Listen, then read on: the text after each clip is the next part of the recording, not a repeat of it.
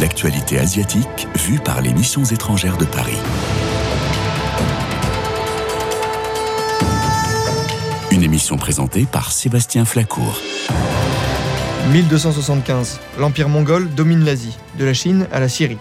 Deux moines ouïghours, chrétiens, nestoriens, vivant près de Pékin, Soma et son disciple Marcos décident de se rendre en pèlerinage à Jérusalem. À la même époque, Marco Polo effectue le trajet en sens inverse. Pierre Klein, vous vous reconnaissez dans cette citation, je pense Mais tout à fait, c'est le, thème euh, du livre dont nous allons parler. Eh bien, bonjour Pierre Klein.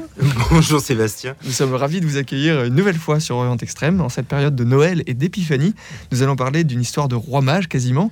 Pierre Klein, il s'agit du sujet de votre tout premier livre intitulé La pérégrination vers l'Occident, de Pékin à Paris, le voyage de deux moines nestoriens au temps de Marco Polo, publié aux éditions Olizane. Il s'agit donc de l'histoire de deux moines, deux histoires magnifiques et, tragiques à la fois.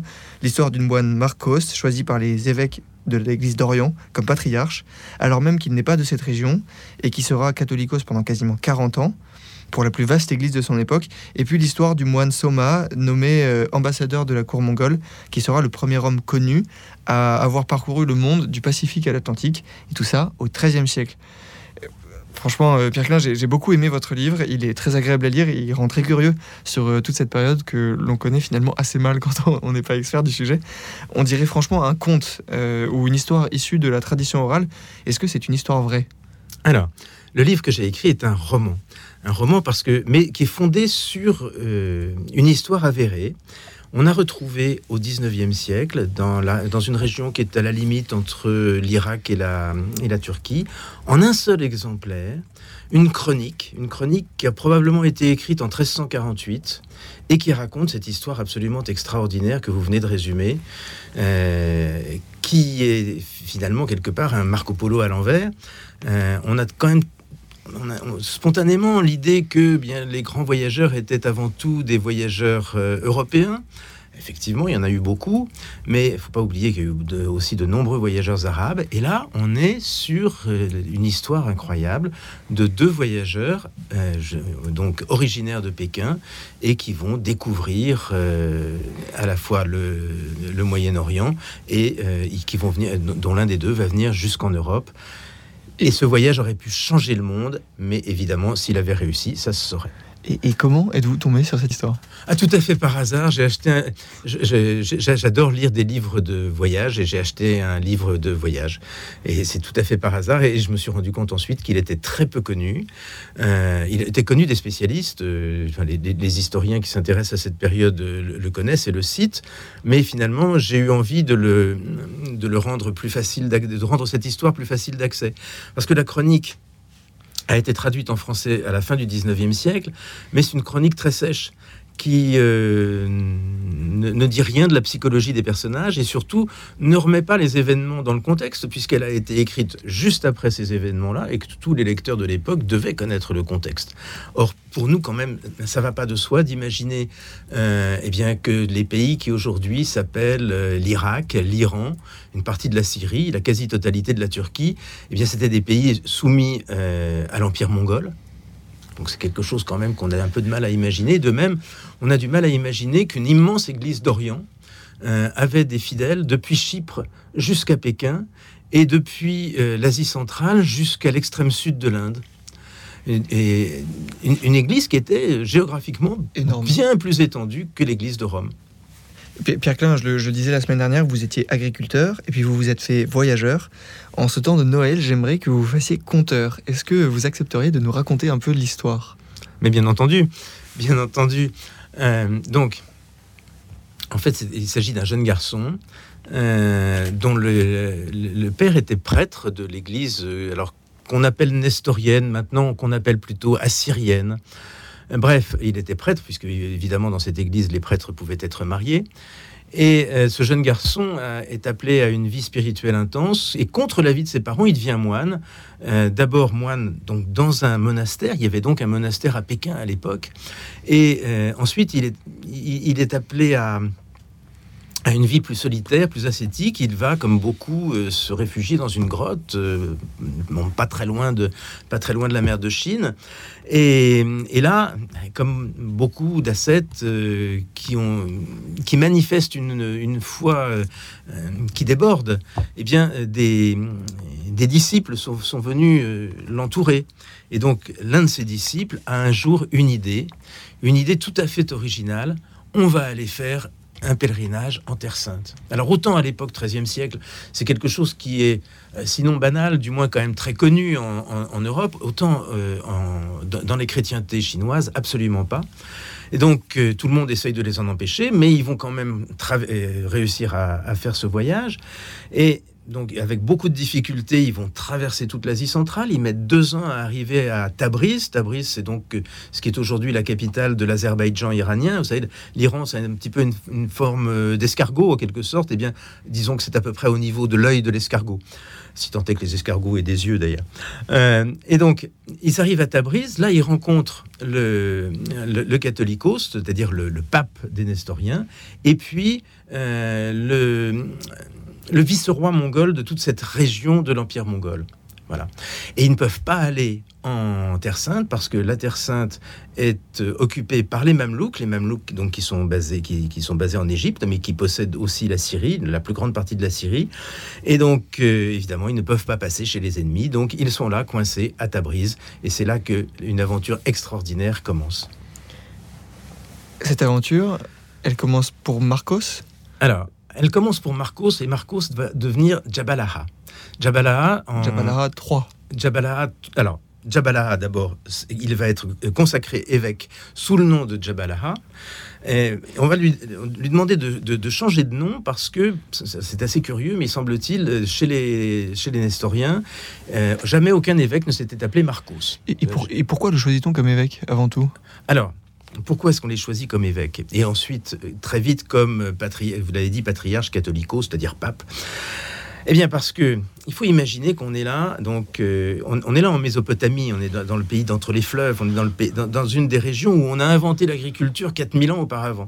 Donc les, populations sont des sédentaires avec toutes les coutumes, ils sont sédentaires, ils ont des grandes villes, ils ont de l'urbanisme, ils ont, ils ont de, une tradition écrite, enfin bref, ils sont sédentaires au, maximum possible en quelque sorte.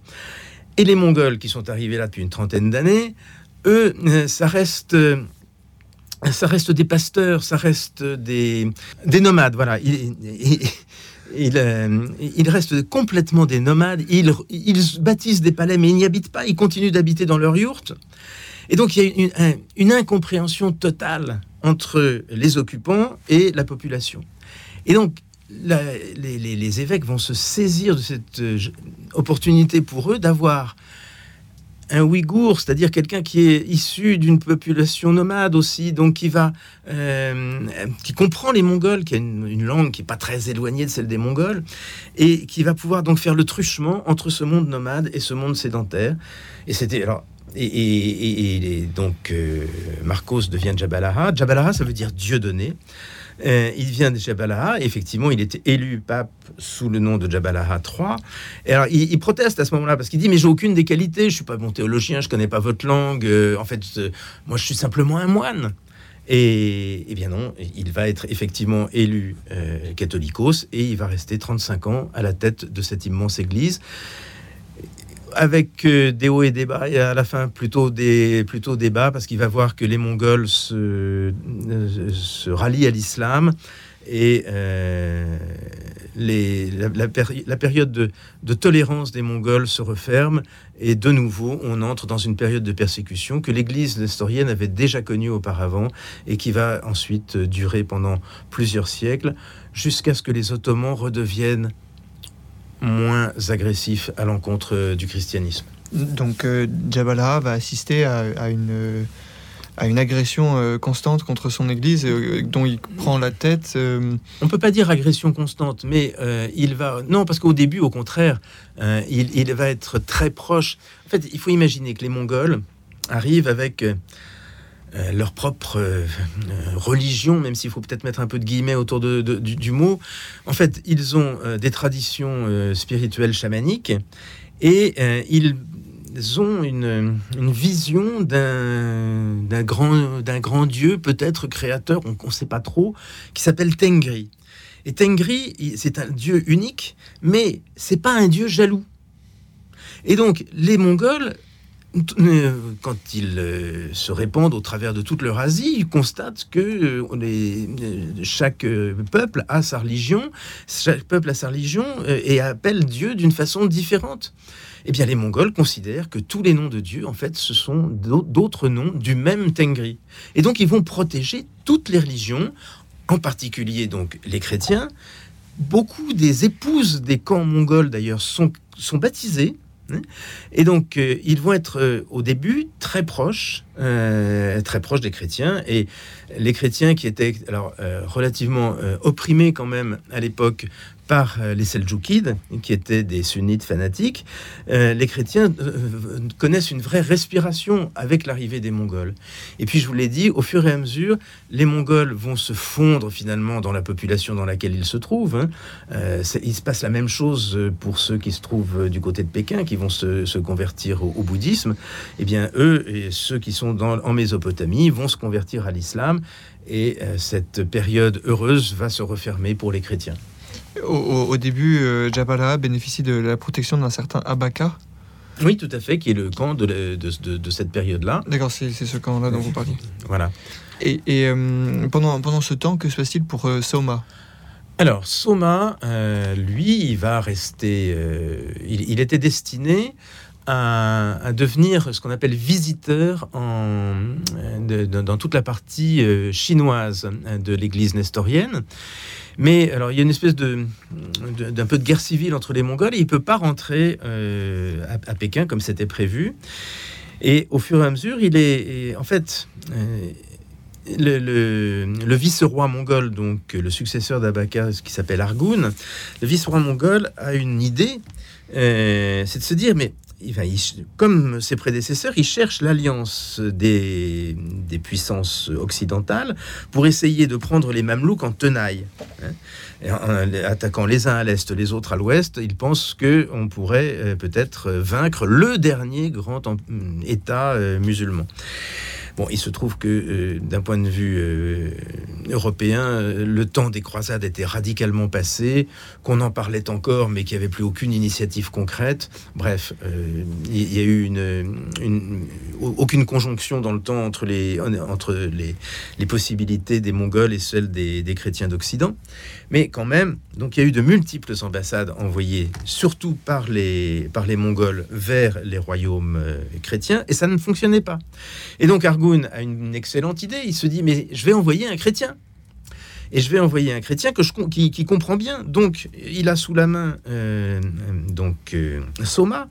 Soma qui a déjà, je ne sais plus, mais un peu plus de 50 ans à l'époque. Donc, c'était déjà presque un vieillard. Mais euh, donc, il va l'envoyer jusque euh, d'abord à Rome, puis euh, mais à Rome, il n'y a pas de pape à l'époque. Le pape vient de mourir et l'élection se dure, dure, dure. Donc ensuite, Soma va aller en ambassade auprès de Philippe le Bel. Là, c'est passionnant parce que il, est, il est tout surpris en voyant Paris. Il est surpris en voyant Paris parce qu'il y a énormément d'étudiants à Paris. Hmm. Ce qui est quelque chose. Alors, il a quand même beaucoup voyagé. hein, il, a, il a des références. Donc, euh, voilà, de- vraiment pour lui, Paris, c'est la ville des étudiants. Euh, et puis, mais Philippe le Bel, euh, le- lui, lui fait de, de- de très jolies phrases, de belles promesses, mais il n'y a rien de, de concret à la clé. Et ensuite, ils seront à Bordeaux, puisque Bordeaux, c'est encore à l'époque une ville euh, anglaise. Euh, et justement, euh, le roi Édouard Ier d'Angleterre se trouve à Bordeaux à ce moment-là. Donc, c'est magnifique, il est effectivement le premier homme connu qui soit allé d'un océan à l'autre. Nous sommes avec Pierre Klein et nous parlons de son livre La pérégrination vers l'Occident. Et nous écoutons, chers auditeurs, pour les deux prochaines minutes, un chant venu, comme nos deux moines, du fin fond de la Mongolie.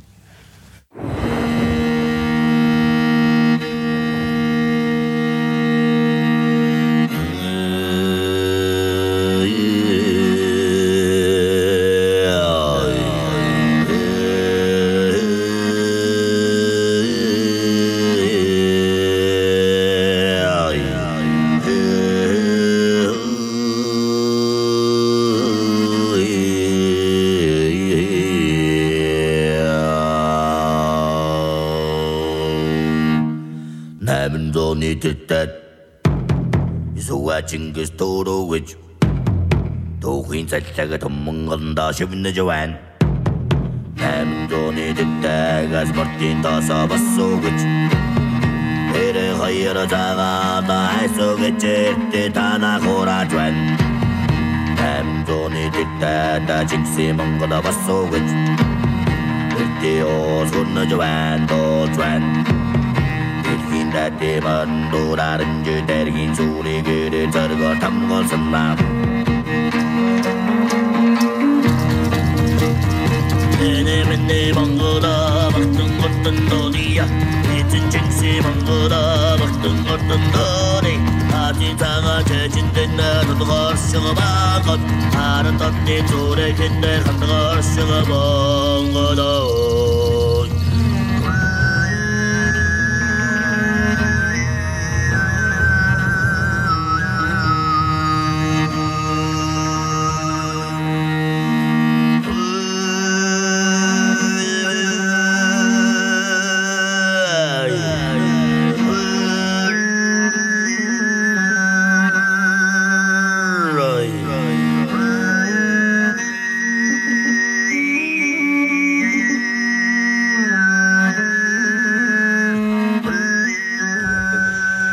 Klein, euh, petit état des lieux, nos, deux moines mongols sont donc euh, pour l'un en France, en ambassade, et pour l'autre, euh, catholicos de l'église d'Orient.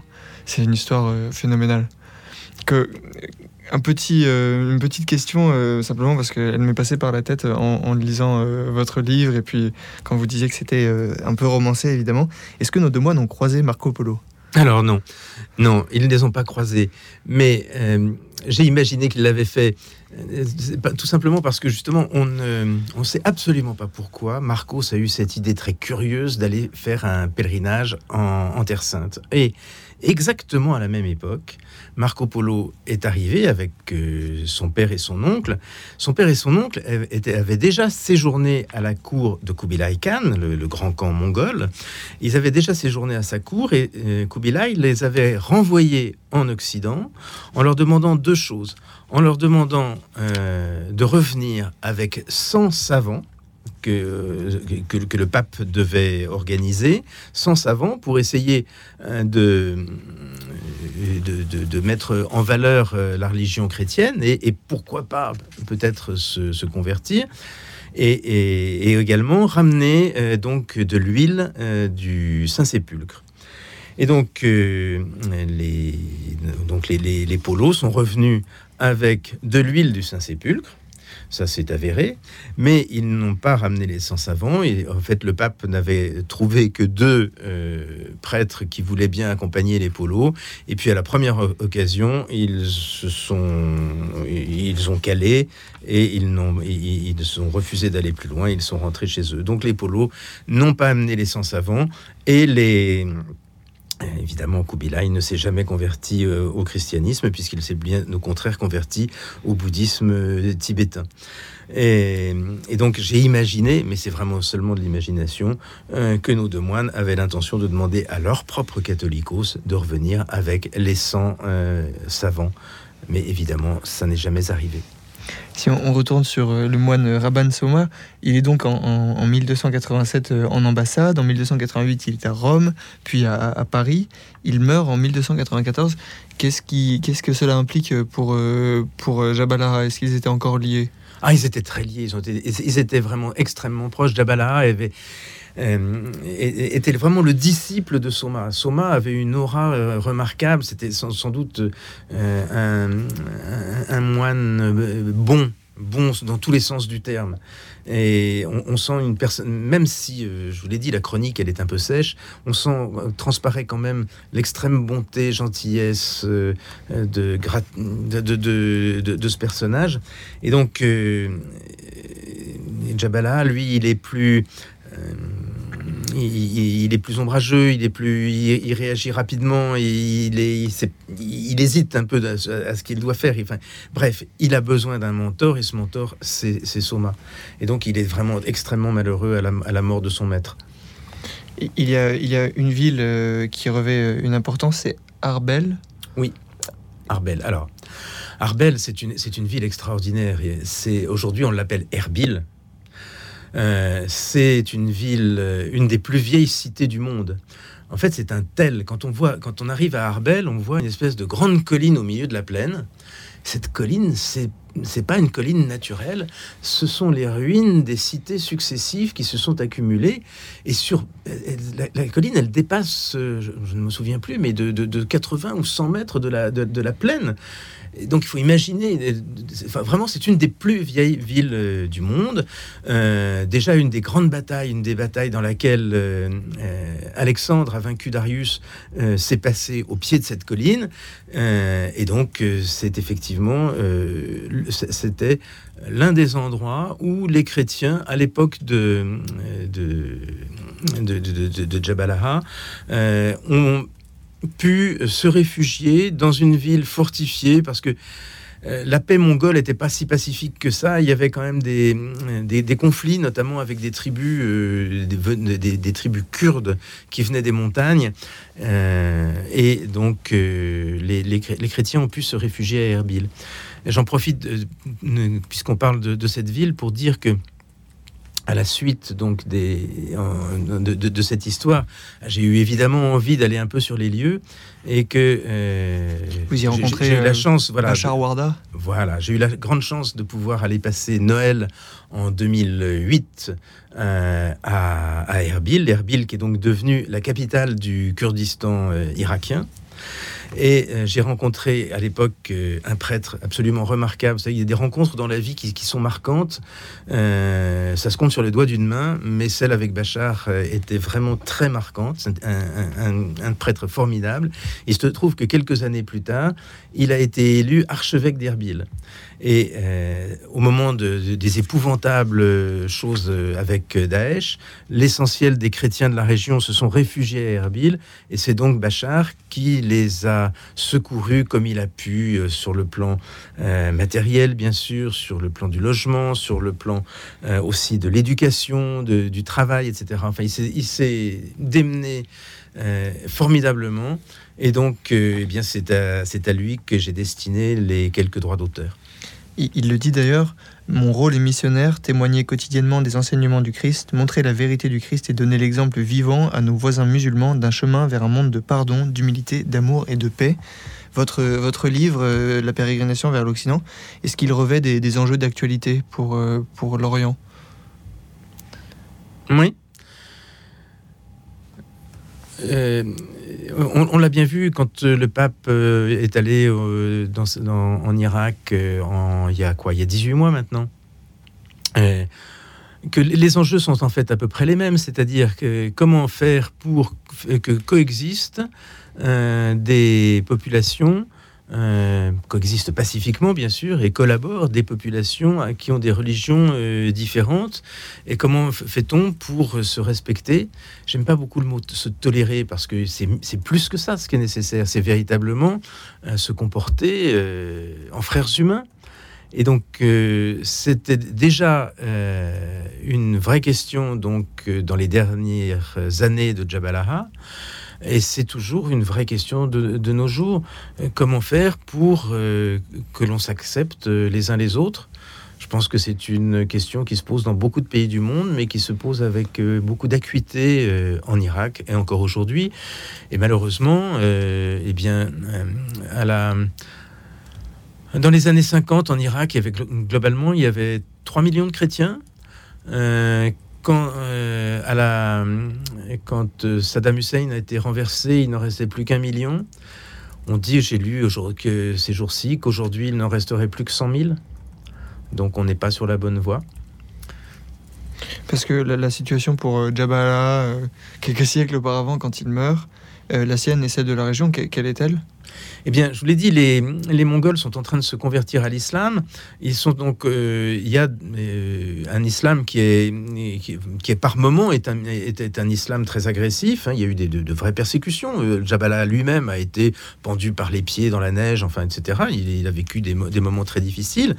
Euh, donc, euh, il a vécu le début d'une période qui a été extrêmement compliquée pour les chrétiens et qui évidemment euh, à la clé il y a eu des, des, des, conversions à l'islam et donc une diminution de la population chrétienne déjà à l'époque. Merci infiniment Pierre Klein pour cette présentation de l'histoire fabuleuse de ces deux moines. Je vous invite chers auditeurs à aller la lire et la découvrir aux auditions Olisane.